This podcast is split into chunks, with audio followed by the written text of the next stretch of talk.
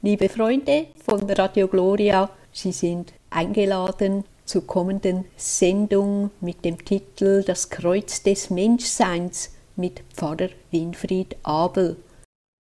Möge der Heilige Geist uns ein hörendes Herz schenken, damit wir offen für das Wort Gottes in Bezug auf das Kreuz und Menschsein sind. Ihr Radio Gloria Team wünscht Ihnen viel Erbauung und geistlichen Gewinn mit Pfarrer Winfried Abel.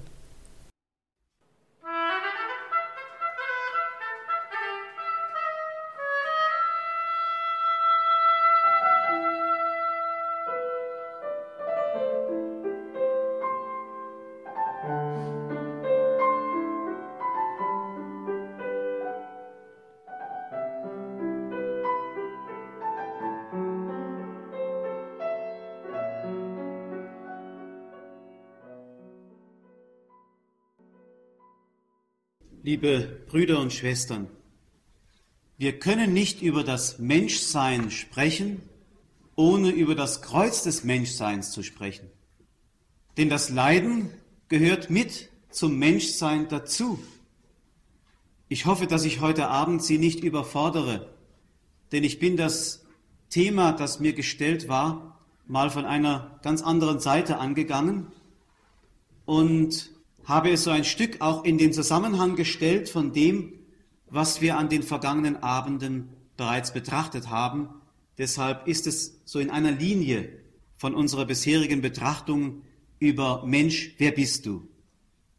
Ich möchte ganz schlicht am Anfang sagen, mit dem Leiden verhält es sich nicht so, dass es etwa ein punktuelles Ereignis ist, das da plötzlich über mein Leben hereinbricht dass es also in meinem Leben verschiedene Ereignisse gibt, die Leiden ausmachen, sondern man müsste so sagen, das menschliche Leben ist ein Leiden, weil es menschliches Leben ist.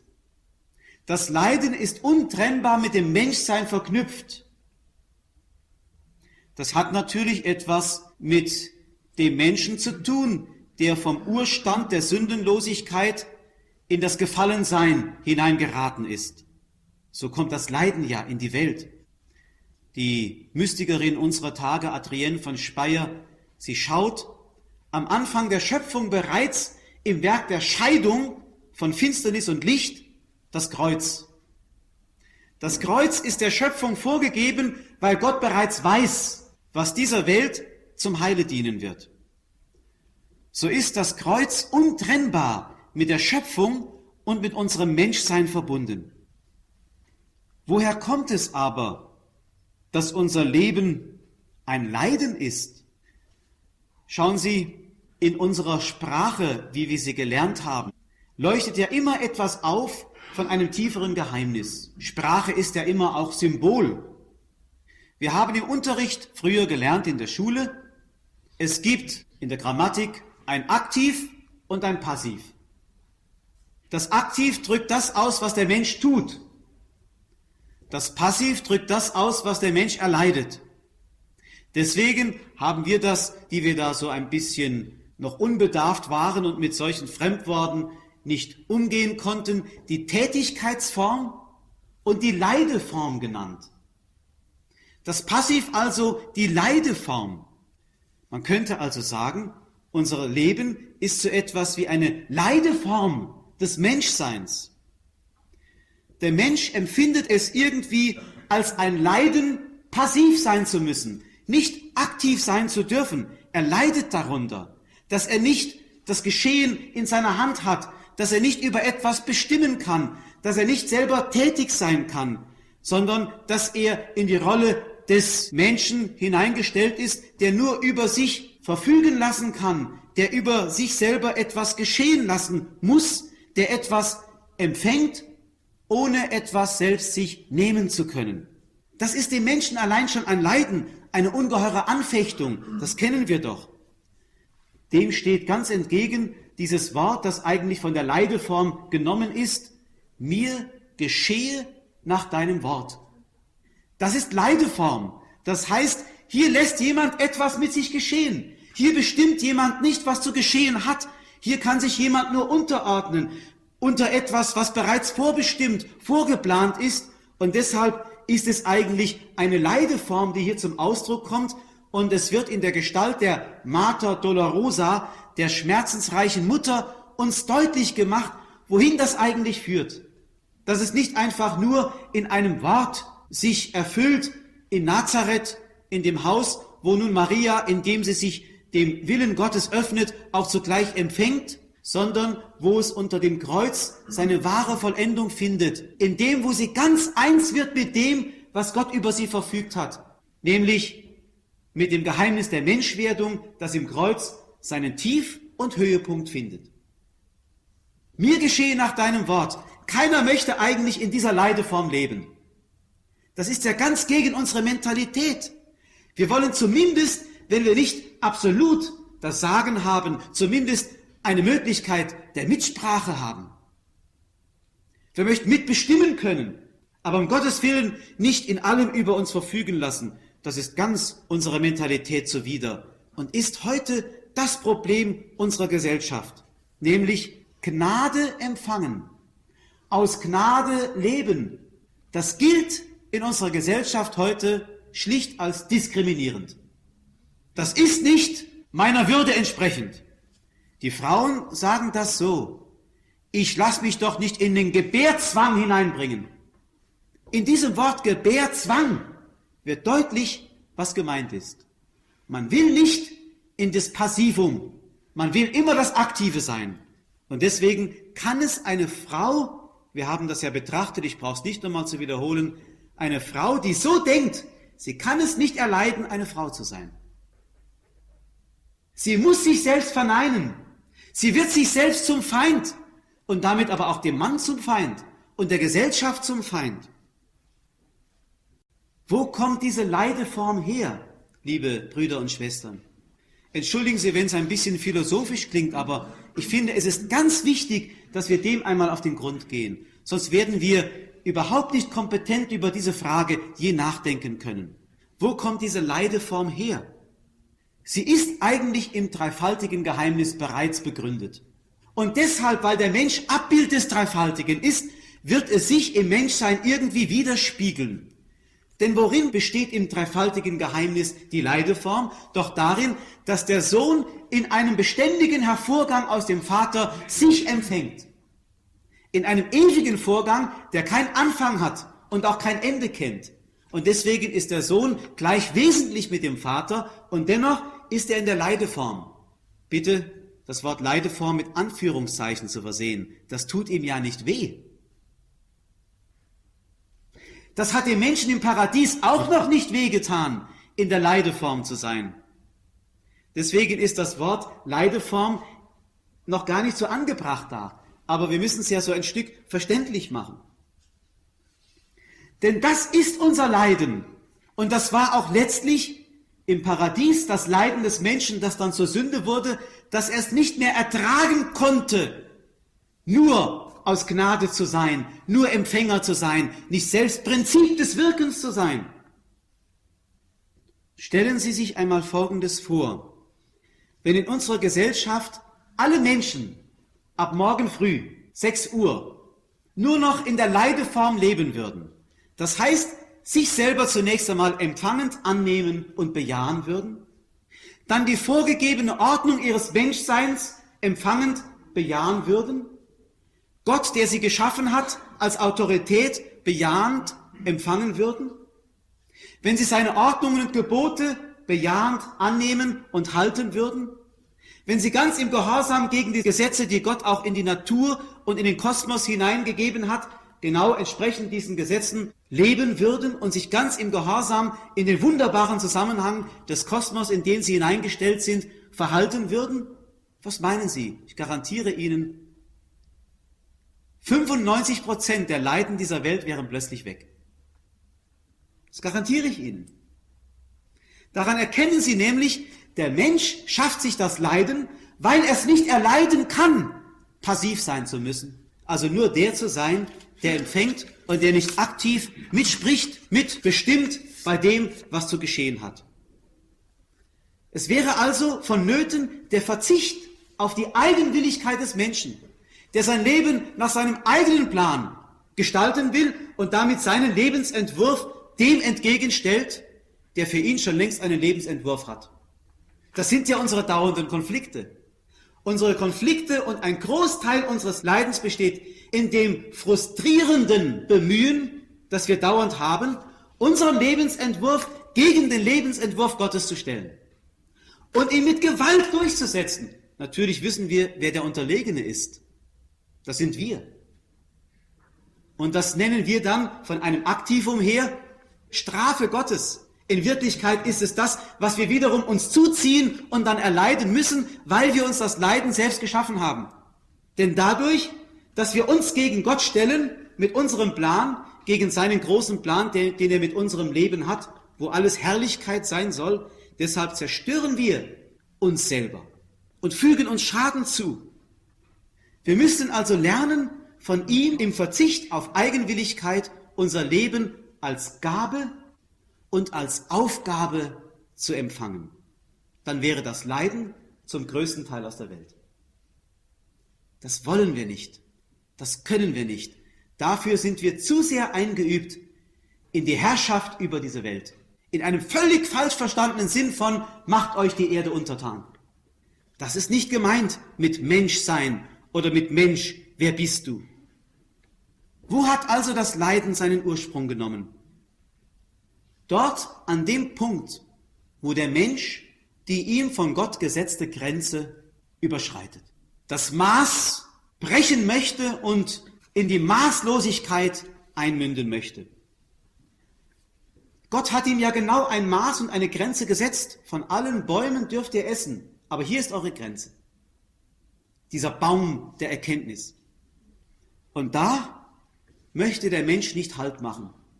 Er möchte es nicht ertragen, Geschöpf zu sein und nur Geschöpf zu sein. Ihr werdet sein wie Gott. Du wirst es dir selbst pflücken können, nehmen können in einem Aktivum und brauchst es nicht mehr zu empfangen. Du wirst selbst das Prinzip des Wirkens in der Hand haben, denn er, der Herr, der dich geschaffen, er hat es dir vorenthalten, weil er weiß, du würdest werden wie er, wenn du es nehmen würdest. Der heilige Paulus hat im Römerbrief, und bitte, das ist nur eine Stelle unter vielen, die man zitieren müsste, im zwölften Kapitel, im dritten Vers, deswegen die Anweisung gegeben, Strebet nicht über das hinaus, was euch von Gott her zukommt.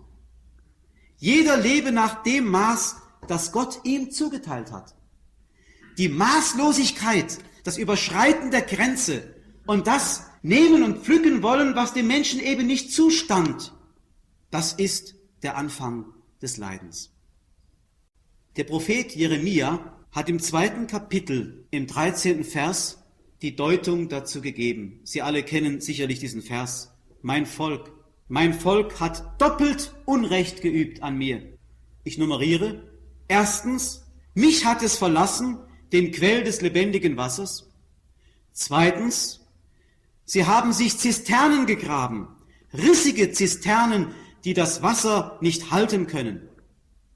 Das ist die Deutung. Der Mensch, der also auf sich selbst gestellt sein wollte, wollte selbst Quell sein des Lebens, Ursprung des Handelns. Und indem er das sein wollte, hat er sich getrennt von dem einzigen Quell des Lebens. Was blieb ihm übrig?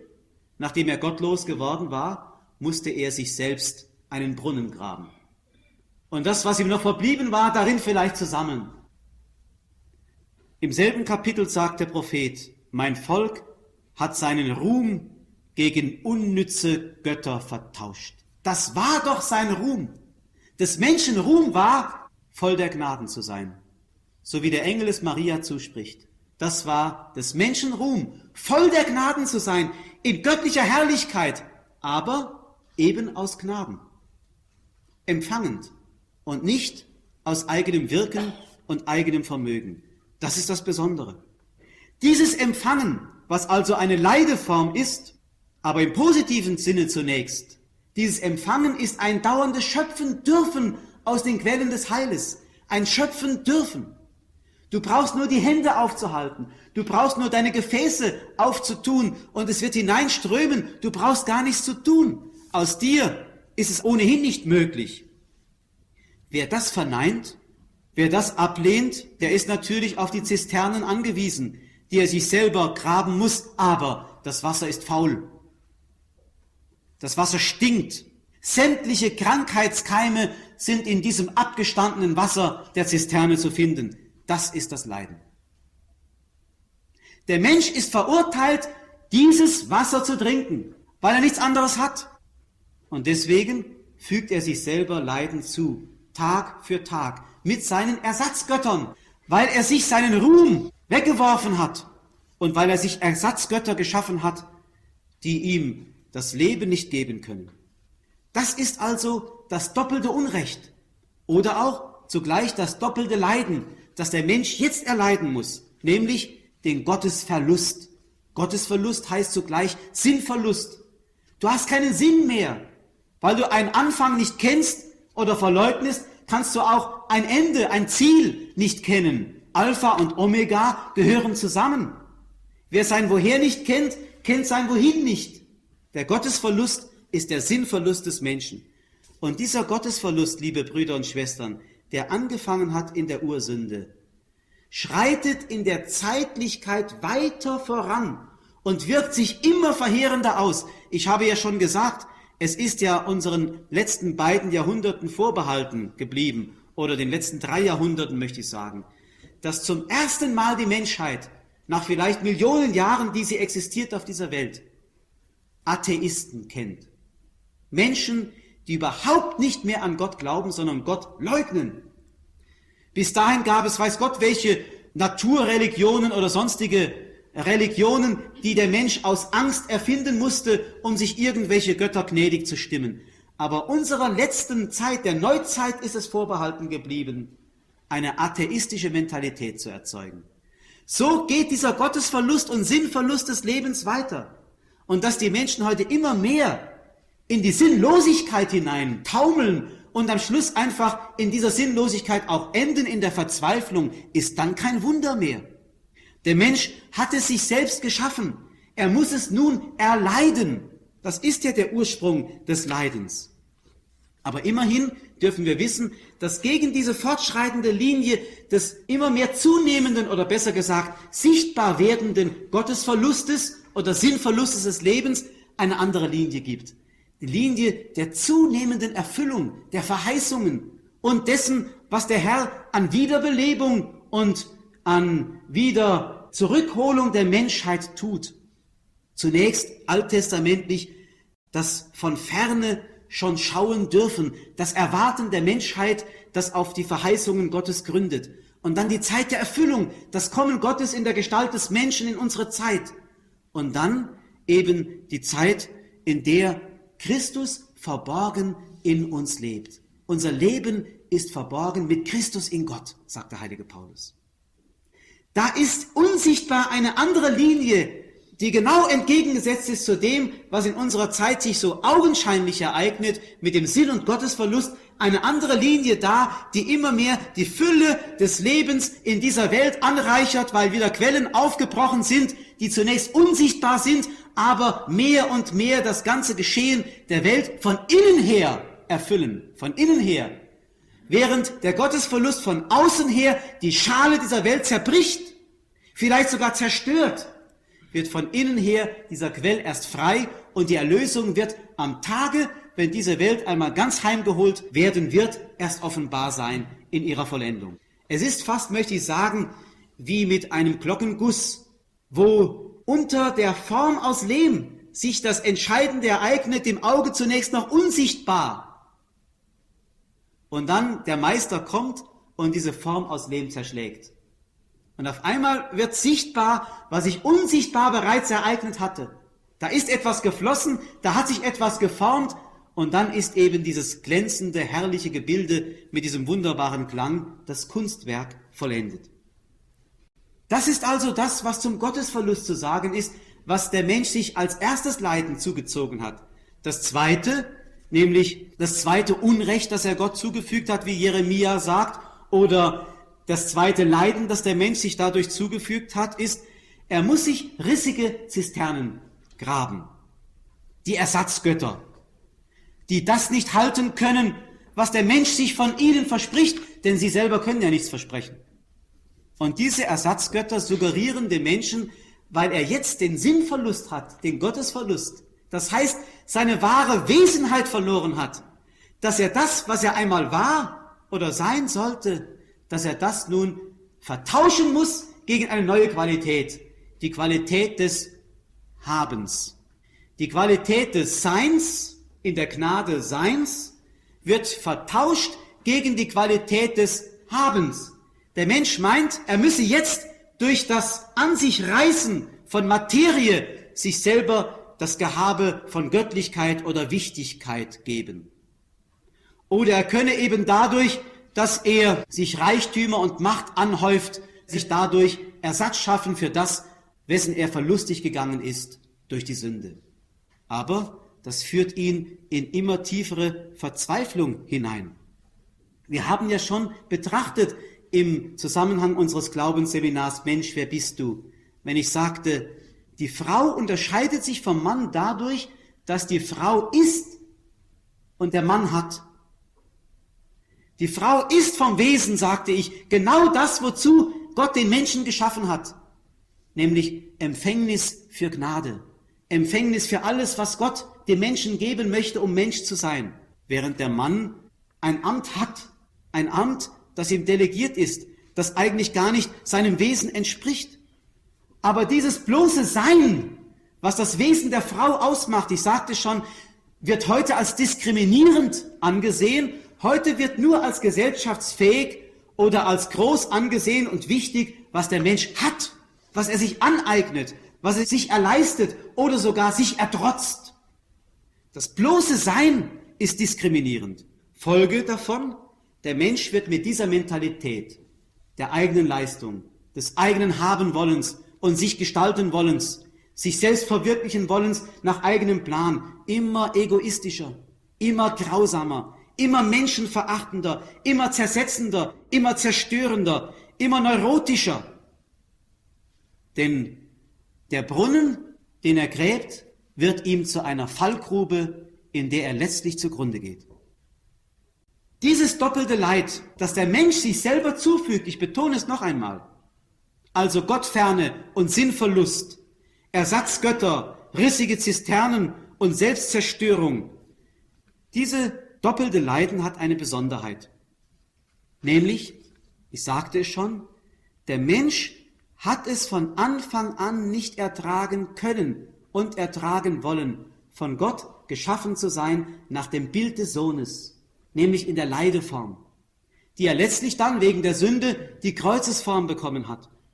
Eben nur Kreatur zu sein, das heißt aus Gnade seine Herrlichkeit zu erleben, Jetzt muss er, weil er es nicht ertragen wollte, die wahre Leideform auf sich nehmen. Nämlich annehmen, was er nicht mehr von sich weisen kann. Du kannst zwar innerlich rebellieren, du kannst es aber nicht von dir weisen. Jetzt musst du es annehmen, das Leiden. Und das ist ja gerade das Leiden der Menschheit, dass sie das nicht wahrhaben wollen.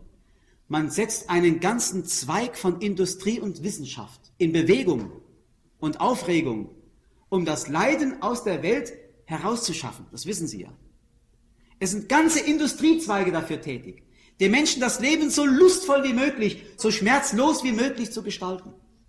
Weil der Mensch es nicht annehmen will, dass er jetzt das Leiden, das er sich selber aufgezwungen hat, indem er die Leideform Gottes nicht annehmen wollte, dass er das jetzt als Folge auf sich nehmen muss. Seitdem sprechen wir vom Kreuz des Menschseins. Menschsein ist in sich ein Kreuz. Wir können es nicht mehr abschütteln. Es gehört zu unserer gefallenen Natur einfach dazu. Der Mensch ist von Geburt aus ein Leidender. Die Frau bekommt mit auf den Weg, sie muss unter Schmerzen gebären. Und die sie gebiert, das sind Schmerzenskinder, die selbst wieder Schmerzen erleiden vom ersten Tag ihres Geborenseins in diese Welt hinein. Der Schrei des Kindes drückt es irgendwie schon aus. Es hat ja mal jemand gesagt, der zum Augenarzt kam und sagt, Herr Doktor, meine Augen tränen immer. Ich habe da irgendein Leiden, ich muss immer zu weinen. Da sagte der Augenarzt zu der Person, Das ist normalerweise immer so. Der Mensch ist immer am Weinen, denn die Augen brauchen dauernd die Tränenflüssigkeit, die immer wieder neu produziert werden muss, damit sie glänzend bleiben und frisch. Der Mensch ist von Natur aus ein Weinender. Das ist für mich ein Symbol. Wir haben ja früher vom Tal der Tränen so oft gesprochen. Der Mensch hat das Kreuz des Menschseins zu tragen, weil er von Natur aus seit der Sünde ein Weinender geworden ist. Und jetzt verstehen wir, auf welche Weise Gott Mensch werden wollte oder musste, wenn er das Schicksal der Menschen so solidarisch mit uns teilen wollte, wie wir Menschen eben leiden oder leben. Eben indem er das Kreuz des Menschseins auf sich nahm. Indem er kein Privileg haben wollte. Im Philipperbrief lesen wir das im zweiten Kapitel und diese Verse sind unausschöpfbar, weil sie die ganze Heilsgeschichte zusammenfassen in ganz wenige Worte. Er, der wie Gott war, er hat sein Gott Gleichsein nicht als Privileg für sich, als Raub an sich gezogen, sondern er hat auf dieses Gottgleichsein verzichtet. Er hat es abgegeben. Und er ist Mensch geworden. Und er war gehorsam. Und er war gehorsam bis zum Tod. Bis zum Tod am Kreuz. Er nahm das Kreuz des Menschseins auf sich, wollte nicht nur auf das Privileg verzichten, Gott gleich zu sein, sondern sogar das Privileg abgeben, ein Mensch zu sein, wie er im Paradies noch ohne Leiden und ohne Sünde war. Selbst dieses Privileg hat der Herr von sich gewiesen. Er wollte in allem wie wir Menschen sein. So wie der heilige Franziskus einmal sagte, mein Privileg soll es sein, kein Privileg zu haben. Ich gliedere mich also ein in diese leidende Gesellschaft. Oder wie es einmal bei Martin Buber in seinen kassidischen Geschichten heißt, es erfasst ihn der Schauer des Mitlebens. Er kann nicht anders angesichts des Leidens dieser Welt muss er mitleben mit diesen Menschen und das Kreuz des Menschseins zu seinem eigenen Kreuz machen. Und so steht Jesus im Kreuz des Menschseins vor uns. Wir können das genau nachlesen und nachzeichnen in allen Einzelheiten, in seinem Gehorsam, den er gelebt hat bis zum bittersten und äußersten, in seiner Arbeit, die unter dem Fluch der Sünde stand, im Schweiß des Angesichtes hat er genauso sein Brot essen müssen wie jeder Arbeiter, der damals von kärglichem Lohn gelebt hat. In der Verborgenheit, im Verkanntsein, in der alltäglichen Treue, die jeden Tag wieder neu zu bejahen und zu leisten war. In der Heimatlosigkeit, in den Versuchungen und furchtbaren Anfechtungen des Bösen, von denen aber auch keine ihn irgendwie ausgespart hätte in der Müdigkeit des Körpers und der Seele, in der Versuchung zur Resignation, in dem Hunger, den er verspürte und im Durst, in den Verleumdungen durch Menschen, in der Erfolglosigkeit seiner Arbeit, in den Feindschaften, die ihm entgegengebracht wurden, im Verrat derer, die seine treuesten waren und schließlich im Mord, in dem er umgebracht wurde wie ein Verbrecher, wo sich viele an ihm versündigt haben, die es hätten besser wissen müssen. Von nun an hat die Leideform einen neuen Namen, nämlich den Namen Kreuz. Von da an reden wir bis heute vom Kreuz unseres Lebens. Wir müssen halt das Kreuz tragen. Und der Herr hat bereits zu einer Zeit, als den Jüngern diese Leideform noch gar nicht bewusst war, weil sie sie noch gar nicht erlebt hatten, zu ihnen gesagt, wer mein Jünger sein will, der nehme sein Kreuz auf sich und folge mir nach. Wohlgemerkt, das sagte Jesus zu einer Zeit, als die Jünger noch gar nicht wussten, dass ihr Meister gekreuzigt werden würde. Für sie war dieses Wort noch völlig ohne Kontur, ohne den Hintergrund, den es später für sie hatte. Aber der Herr hat bereits die Leideform in diese Form hineingegeben, dass er sagt, Kreuz auf sich nehmen. Nimm das Kreuz deines Menschseins auf dich, dann bist du mein Jünger. Denn das ist die Form, die ich selber gewählt habe und die jetzt zur Form der Erlösung wird, zu einem Weg des Lebens und zum Leben. Wenn wir die Leideform Christi am Kreuz betrachten und wir können über menschliches Leiden überhaupt nicht sprechen ohne das, dann wird uns auffallen, bitte ich knüpfe wieder an an das, was ich hier sagte über das Mann und Frau sein, dass Christus hier als Mann leidet. Nämlich, er leidet aus diese ganze durch die Vermännlichung des Menschen, der statt dem Passivum das Aktivum wählen wollte, das ist die Vermännlichung, die statt empfangen nehmen wollte, die statt etwas sein zu wollen, etwas haben wollte, diese ganze Vermännlichung des Menschen, die das Leiden unserer Welt ausmacht, die leidet er aus bis zum letzten.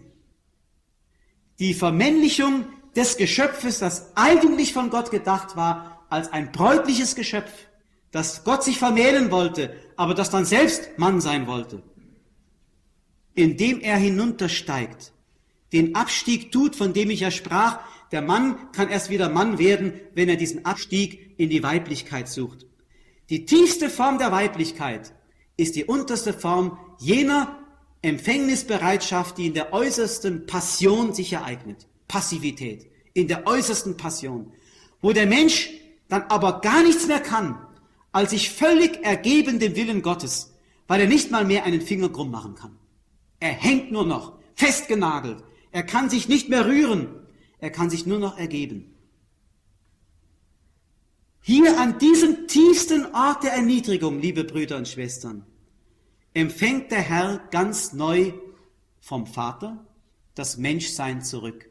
Und zwar in der überhöhten Form, zu der wir Menschen eigentlich geschaffen waren. Deswegen schließt diese Philippa-Stelle eben mit den Worten, und deshalb hat der Vater ihn erhöht. Und deshalb hat er ihm einen Namen gegeben, der über alle Namen geht.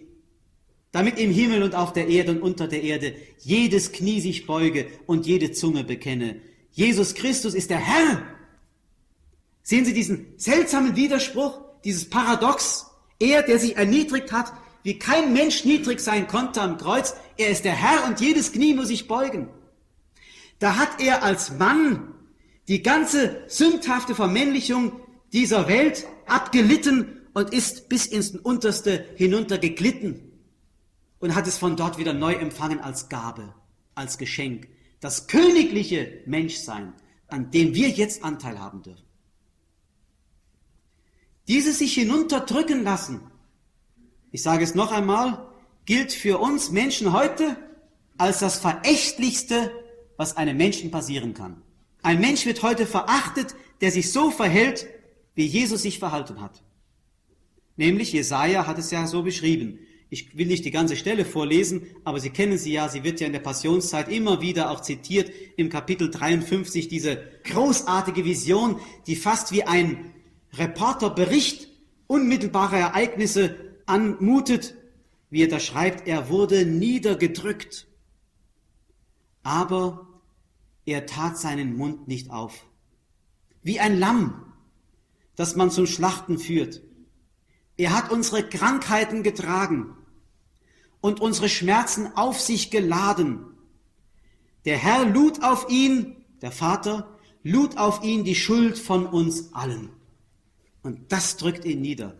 Ich sage noch einmal, diese Lebensform oder diese Verhaltensweise, sich niederdrücken zu lassen, ohne Widerspruch und wie ein Lamm stumm sich zur Schlachtbank führen zu lassen, ist das verächtlichste, was es überhaupt gibt in dieser Welt.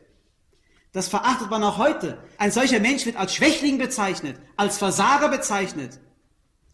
Das Kreuz ist ein Widerspruch. Es passt nicht in unsere Gesellschaft hinein. Das Zeichen äußerster Erniedrigung soll für uns ein Zeichen des Heiles sein. Das soll ein Gott sein, zu dem wir beten können, Herr sagen können. Das hat den Germanen schwer gehalten, das anzunehmen. Sie wissen, dass man für sie eigens einen Helian schreiben musste, ein Evangelium, in der die Erniedrigung Christi in der Weise abgemildert wurde, dass man immerhin zu ihm noch als einem Helden aufschauen konnte. Die germanische Mentalität wollte das nicht fassen weil sie sich nur einen Gott als Helden vorstellen konnten, aber nicht diesen erniedrigten, erbärmlichen, niedergedrückten, der alle Schuld auf sich nimmt und nicht einmal dem Pilatus noch ein Wort entgegenschleudert, indem er sein Recht einfordert. Der Herr hat auf sein Recht verzichtet. Er wollte ganz wieder der sein, eben in der Elendsgestalt und in der Verzerrung, die durch die Sünde der Mensch sich zugezogen hat, der sein, der nur noch empfängt, nur noch erleidet, ganz Leideform. Liebe Brüder und Schwestern, nun ist es wichtig, diese Leideform, die die Form des Kreuzes hat, hat eine Spiritualität. Und ohne diese Spiritualität können wir diese Leideform nicht ertragen. Und diese Spiritualität heißt vom Menschen her, ich habe es schon genannt, Ergebenheit. Bitte beachten Sie, Ergebenheit heißt nicht Resignation. Ich resigniere nicht. Auch Jesus hat nicht resigniert am Kreuz. Er hat nicht aufgegeben, sondern er hat erfüllt. Er hat ausgelitten bis zum letzten, aber in dieser Ergebenheit, die, wenn man das so sagen darf, durchaus, soweit Menschen das überhaupt sein können, als Geschöpfe Gottes aktiv war. Ein moderner Theologe hat das mal genannt, die aktive Gelassenheit. Das sich völlig überlassen, aber dabei nicht resignieren. Und das Zweite, was mit dieser Ergebenheit in keiner Weise Hand in Hand gehen kann, die Rebellion oder das Aufbegehren, der Widerstand. Ergebenheit heißt diese Spiritualität. Also nicht Widerstand und nicht Resignation, sondern das sich völlig auf den Willen dessen einlassen, der allein noch den Überblick über das Ganze hat und selbst auf diesen Überblick total verzichten, sondern sich hineintauchen lassen, niederdrücken lassen in eine Finsternis, in der ich nichts mehr sehe. Jesus spricht, Sie erinnern sich ja, nach seiner Taufe im Jordan von einer Taufe, die er noch zu empfangen habe. Und er sagt, mit einer Taufe muss ich getauft werden und ich wünsche nichts sehnlicher, als dass es bald erfüllt sein möge. Was meint er damit? Taufe heißt ja eigentlich vom Wortsinn her eingetaucht werden, sich eintauchen lassen in dieser Leideform eigentlich, sich eintauchen lassen. Was ist gemeint mit Taufe Jesu? Die Taufe Jesu begann nicht in der Taufe im Jordan. Die Taufe Jesu begann mit der Empfängnis im Mutterleib. Da hat er sich, der ewig göttliche Sohn, der in der positiven Leideform göttlicher Herrlichkeit sein Sohnsein beständig vom Vater empfing, darauf eingelassen, sich eintauchen zu lassen in diesen giftverseuchten, zisternenhaften Brunnen des Menschseins. Indem er Mensch wurde, nahm er schon die Leideform an. Schon im Mutterleib begann diese Taufe, das eingetaucht werden in diesen Sud der Menschheit, der völlig vergiftet und völlig verdorben war und faul und stinkend von Sünde. Und das findet seinen Höhepunkt in der Erniedrigung am Kreuz. Dort ist die Taufe vollendet. Dort ist er hinuntergedrückt in die tiefste Tiefe menschlicher Verachtung und Vernichtung, die er auf sich genommen hat.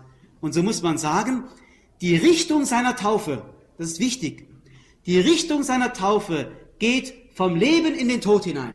Er, der das Leben war und der von sich sagen kann, nicht ich habe wie ein Mann, sondern ich bin, ich bin das Leben. Er, der von sich sagen kann, ich bin das Leben.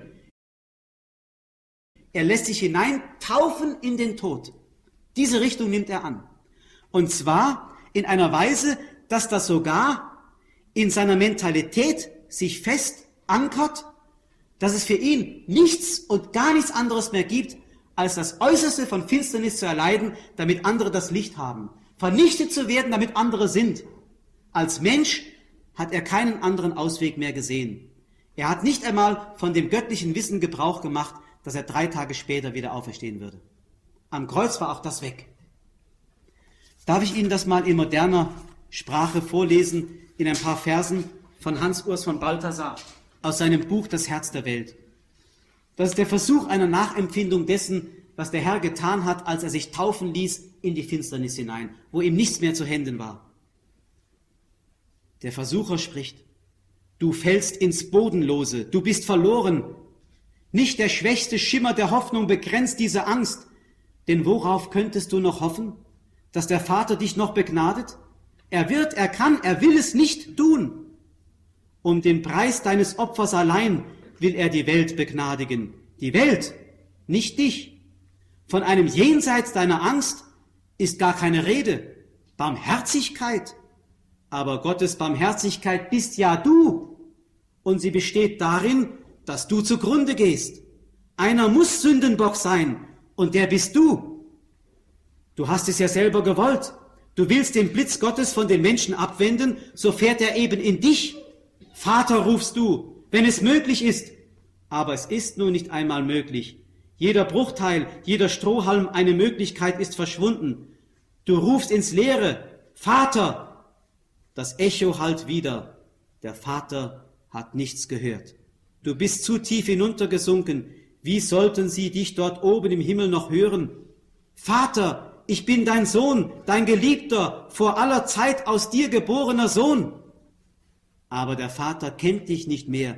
Du bist zerfressen vom Aussatz der ganzen Schöpfung. Wie sollte er noch dein Gesicht erkennen?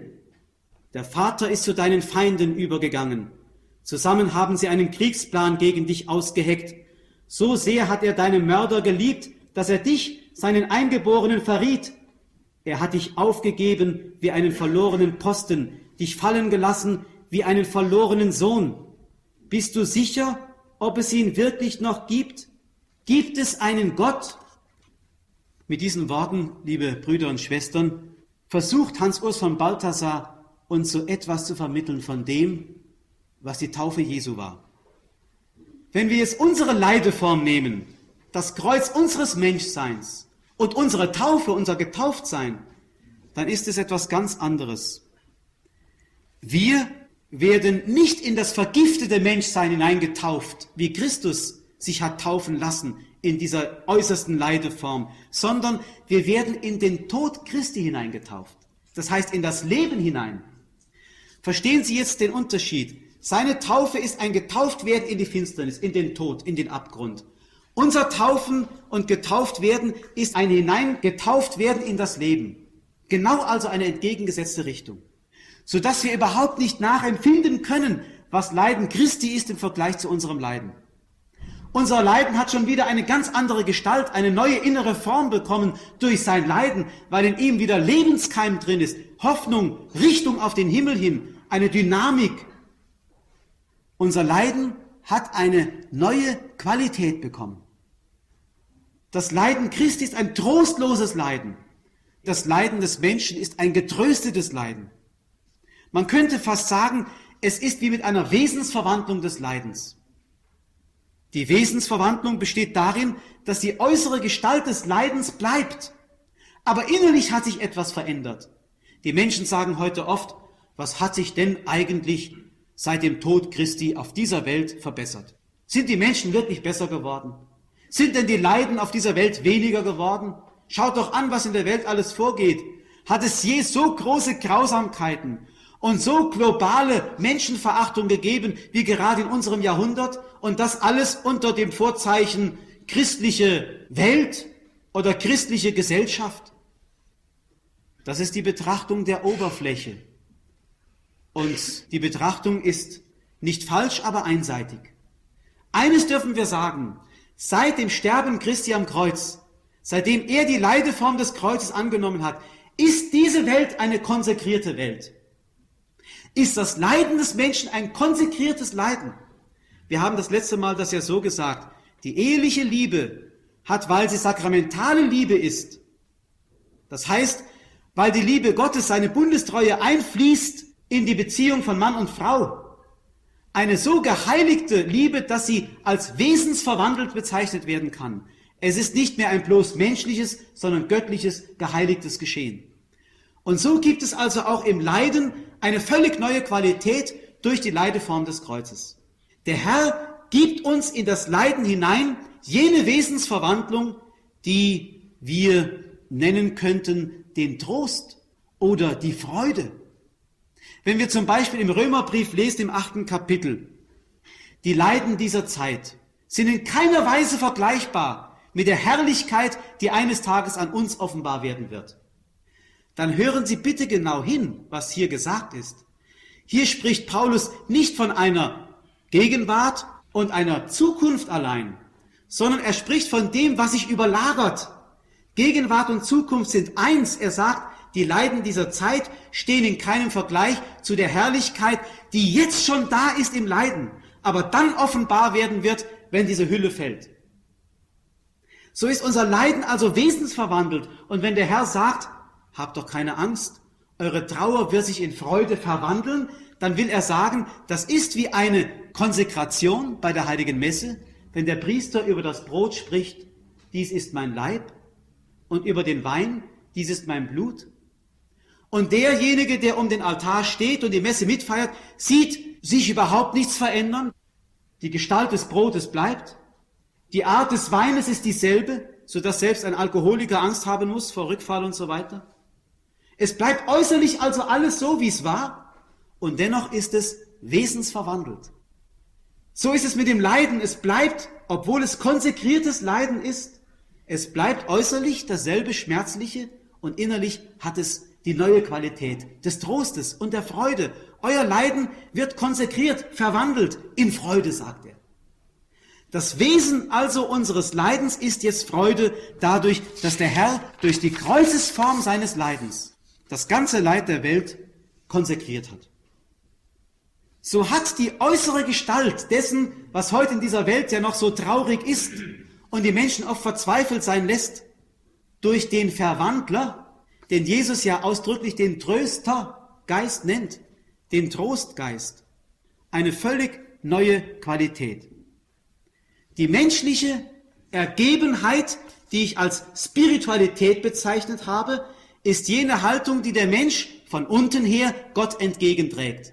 Ich ergebe mich in seinen Willen und Gott kommt von oben mir entgegen mit seinem Trost, dem Heiligen Geist, der wie eine Salbe auf meine Wunden geht und der dem Leiden auf einmal eine völlig neue Qualität gibt. Wie gesagt, dieser Tröstergeist kann sich nur auswirken, wenn der Mensch ihm entgegenhält, diese Spiritualität der Ergebenheit.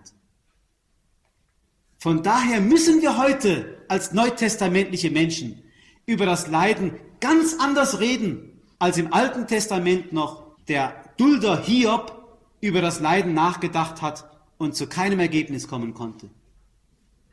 Wenn wir jetzt die tiefen Psychologie des Heiligen Geistes befragen wollten, was ist denn Leiden? Dann wird er uns wieder sagen müssen, das ist eben kein aktives. Du leidest ja gar nicht, wenn du leidest, sondern es ist jetzt der Herr selber, der es in dir übernimmt. Wenn du sagst, ich leide, dann musst du von der tiefen Psychologie des Heiligen Geistes her eigentlich sagen, ich lasse es zu an meinem Leib und in meiner Seele, dass der Herr mich gebraucht, um sein Leiden, das er am Kreuz einmalig erduldet hat, im Laufe der ganzen Geschichte dieser Kirche und in der Gestalt dieser Kirche, der äußeren Gestalt dieser Kirche, noch weiter ausleidet. Das ist ein sehr geheimnisvoller Vorgang. Der heilige Paulus drückt das im Kolosserbrief einmal so aus. Er sagt, ich will versuchen, und ich freue mich eigentlich an den Leiden, die ich für euch ertrage, und will versuchen, für den Leib Christi, die Kirche, in meinem irdischen Leben das zu ergänzen, was an den Leiden Christi noch fehlt. Der Herr leidet also sein Leiden am Kreuz aus an der Gestalt der Kirche, in jedem einzelnen Glied. Und dazu sind wir berufen, mitzutragen. Sonst könnten wir nicht verstehen, wie der leidenscheue Petrus, der von dieser Spiritualität der Ergebenheit noch gar nichts hatte, als der Herr nachdem er ihm das Amt übertragen hatte und ihm sagte, du bist Petrus, und kurz darauf sein Leiden verkündete und Petrus ihn beiseite nahm und sagte, Herr, das darf doch nicht passieren, ihm sagte, weg von mir, Satan.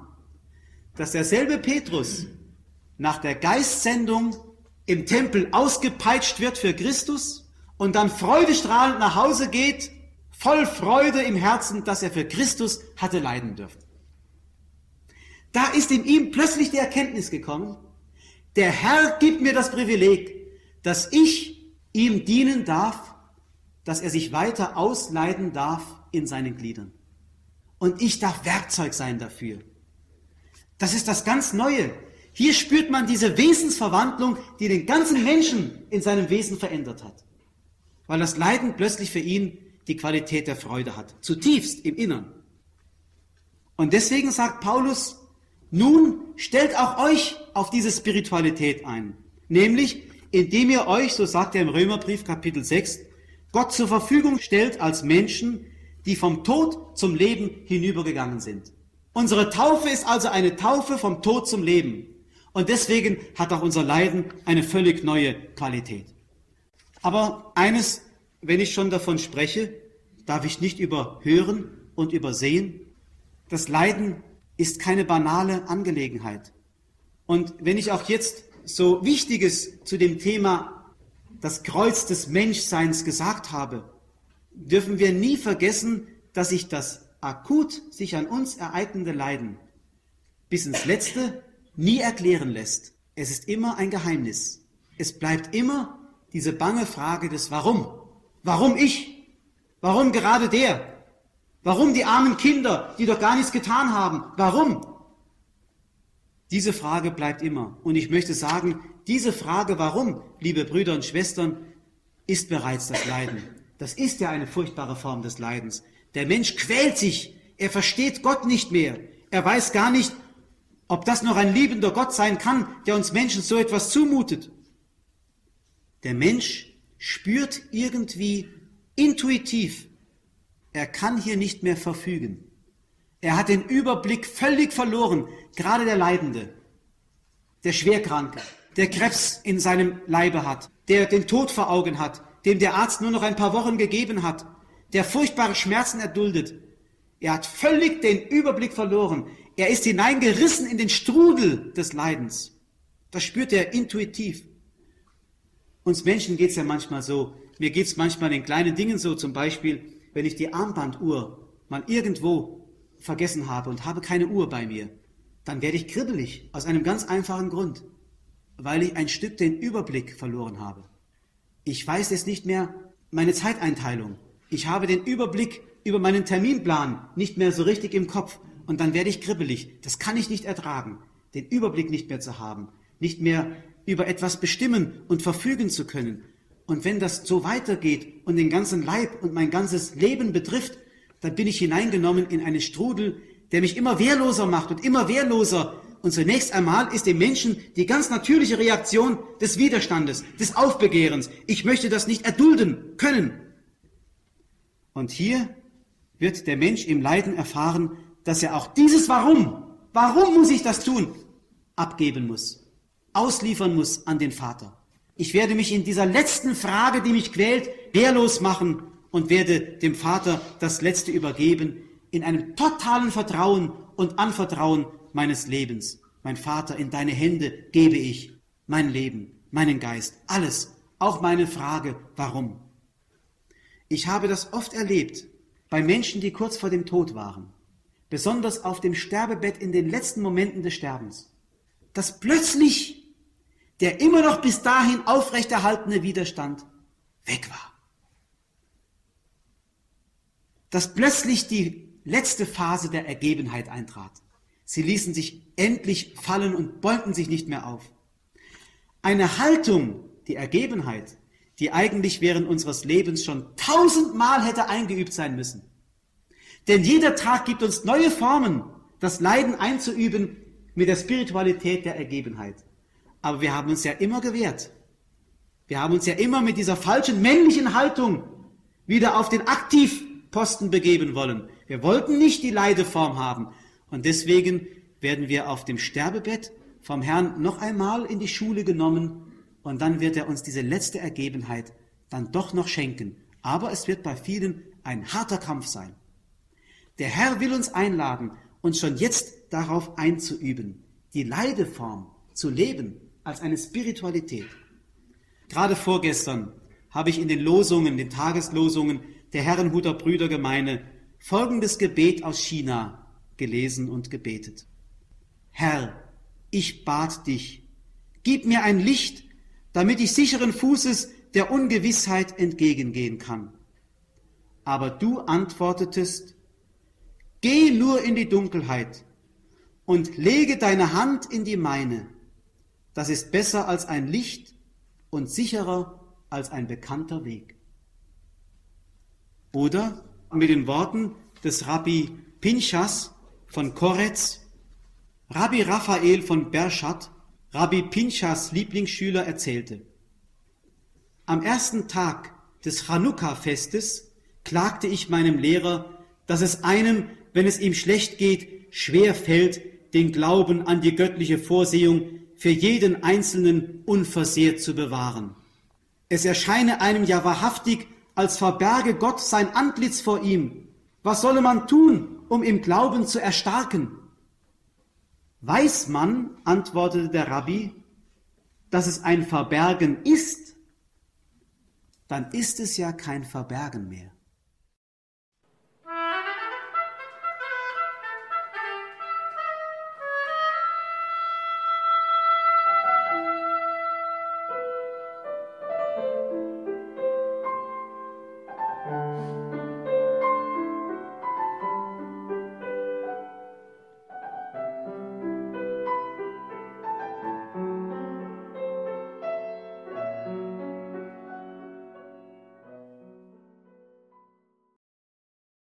Die Umkehr, kein einfaches Thema.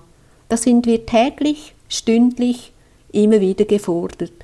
Aber wenn wir das Geheimnis in unserem Herzen erfassen, dann können so viele Gnaden fließen und das hilft uns im Wachstum unserer Heiligung. Dass uns das gelingt, das wünscht Ihnen und uns allen Ihr Radio Gloria Team und wir wünschen Ihnen auch beim weiteren Programm viele frohe Stunden und Gottes besonderen Segen